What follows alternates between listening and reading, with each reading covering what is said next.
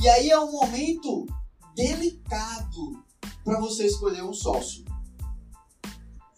Que geralmente quando a gente vai escolher sócio, a gente escolhe como? E Rex é, é parecido, gente? É muito parecido eu e ele? Por quê?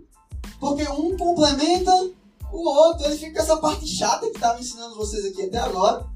Brincando, é importante, viu, pessoal de contabilidade? E eu fico com a parte mais legal de venda de marketing. É mais legal para mim essa parte. Já para ele, a outra parte é mais legal. Não existe certo e errado. Mas quando a gente vai escolher um sócio, a gente faz o quê? A gente escolhe como a gente escolhe para fazer um trabalho de sala. O melhor amigo.